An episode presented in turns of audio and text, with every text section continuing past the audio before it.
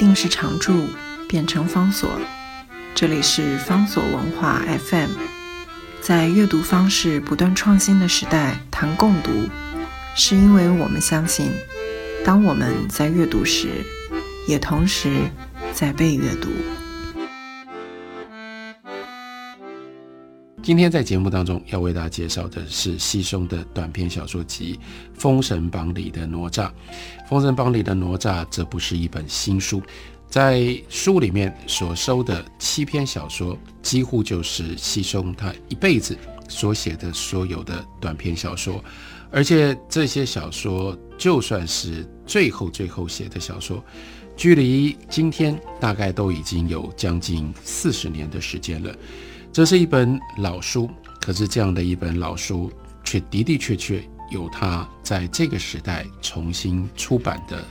理由，特别的理由跟存在的价值。很重要的因素就是书名里面的这一篇短篇小说《封神榜》里的哪吒，早在一九七零年代发表，发表在当时由白先勇所编辑的。现代文学的杂志上面，自从在现代文学发表了之后，后来入选于年度小说选，接下来几乎任何关于这个时代的重要台湾文学成就的选集，都选过这篇作品。换句话说，这单逼的这样一篇作品，这是西松当年二十二岁的时候，大学才刚毕业所写的一篇小说，就已经。建立起完全不可动摇的台湾文学经典的地位。从好几个角度，从好几个方向看，西松跟《封神榜》里的哪吒都有非常奇特的地位。第一，我们很少看到这么少写小说的一个小说的作者，他的小说作品能够成为经典。第二，也很少有这么年轻的时候所写出来的一篇小说作品。不要说当时的小说作者，他没有任何其他发表过的作品，没有任何的名气，光是这么年轻的时候写出来的小说，就能够一直不断的几十年传流到今天，我们读起来仍然深受震撼。这个文学成就是如此的稀有。《封神榜》里的哪吒，他从取材到写作的方法。都令人惊讶。他取材是来自于三太子哪吒的故事。哪吒的故事最关键的一件事情，就是他跟他的父亲李靖之间的关系。因为哪吒惹了祸，在惹祸牵连到父亲的情况底下，他就决定要剔骨还肉，把他自己生命的外在的形式。交还给他的父母，用这种方式跟父亲这个李靖划清界限，然后在经过了几番的波折之后，才由他的师傅太乙真人帮他用莲花重新塑造了一个身体，他才能够还魂继续存在。这个故事从《封神演义》《封神榜》里面出来，不过显然当他进入到了年轻的西松的手里。它有了现代的意义，有了现代的精神。这个现代的意义跟现代的精神放回到一九七零年代，那就是表现出非常非常强烈的一种世代这个代沟所产生的年少时代对于父母亲、对于家族、对于家族责任、对于各种不同的家庭的居所所产生的一种叛逆的行为跟心情。取材已经非常的特别，在写作上面，西松的写法，尤其是他的文字，也有独到之处。例如说，小说一开头的时候，他所使用的文字是这样的：夏日午后，九湾河像是被入暑给逼浅了似的，抽长了叶片的柳树，因而更恣意的以茉莉的影子侵占了是河水的三分之一。这片柳树沿河生长。水从柳荫下静静地、平滑地流过。当水再度在日光下闪亮的时候，似乎已与苍穹连结一片湛蓝的一片云也没有的天空。依稀还可以听见一里外陈塘关市集里的小贩叫卖野蔬器皿的声音，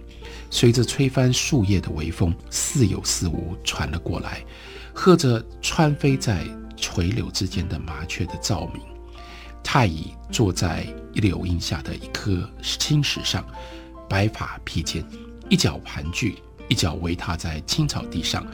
半旧的白麻道袍顺着肩胛垂下许多皱褶，宽大的衣袖遮住了脚上的芒鞋，微微向前倾注的身体，像是正在观赏野生在河滩浅渚中的莲花，五月里盛开的野生莲花。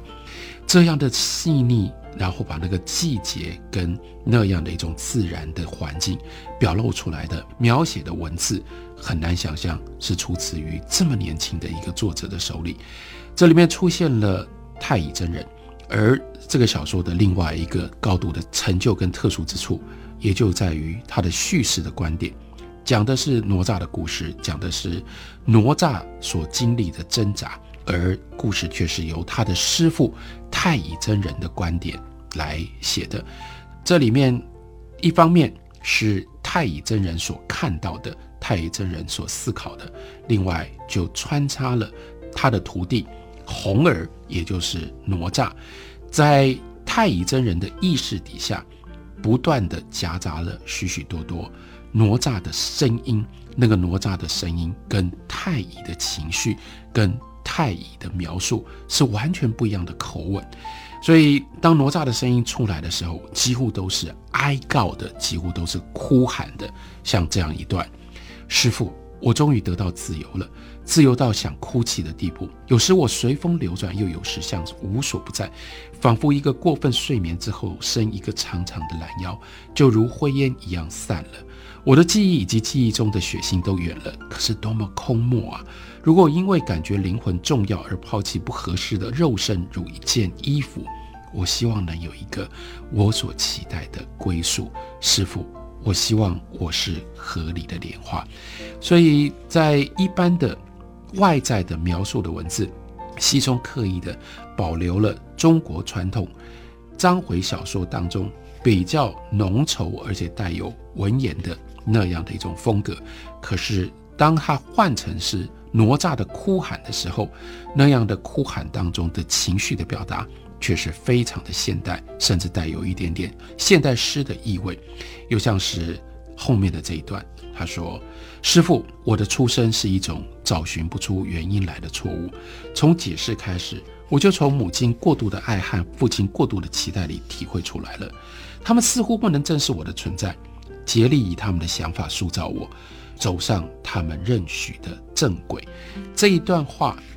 当然放在哪吒跟李靖之间的这个紧张关系上是可以被理解的，但是它更可以在比较普遍的阶段反映了七零年代台湾所有的青年他们对于母亲过度的爱和父亲过度的期待都会有的一种普遍的强烈的感受。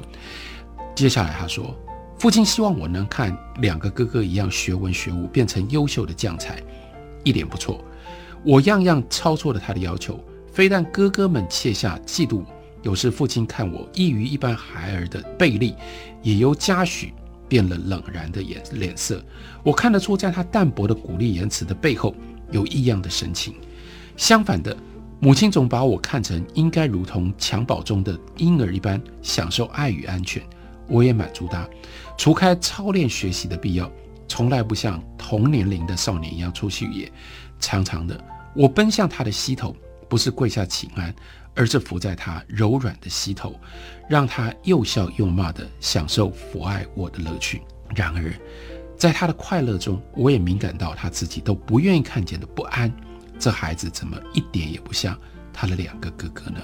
不错。我生活在矛盾当中，然而，所以可以所有可以说出来的矛盾，还都只是一个假象。我咀嚼到更深的苦味。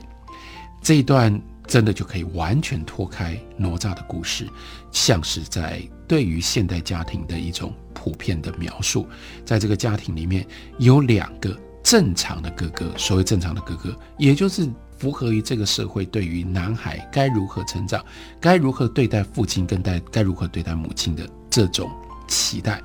该如何对待父亲，那就是努力的试图要满足，能够达到父亲的要求，在这个过程当中不断的追着父亲的标准，跟母亲之间则是一种由母亲来照顾两个男孩的这样的一种基本的关系。可是哪吒就跟他的两个哥哥不一样，他跟父亲之间的关系是父亲所设定的标准。对他来说不是那么样的困难，所以他会使得他的父亲感觉到有一种被威胁的感受。另外，他跟他的母亲格外的亲近，格外的亲密。说得明白一点，这不就是弗洛伊德所讲的伊里帕斯情节吗？恋母在恋母的过程当中，也就跟父亲之间有了一种紧张的竞争，甚至跟父亲之间有一种敌对。所以可以说。在很早的时候，他就用了他的文学之笔，把中国传统的哪吒的故事写成了西方式的、现代式的恋母弑父的这样的一种紧张的情节。这是这一篇小说经历了这么多年之后，我们重读仍然感觉到深深感动的部分。这是《封神榜》里的哪吒，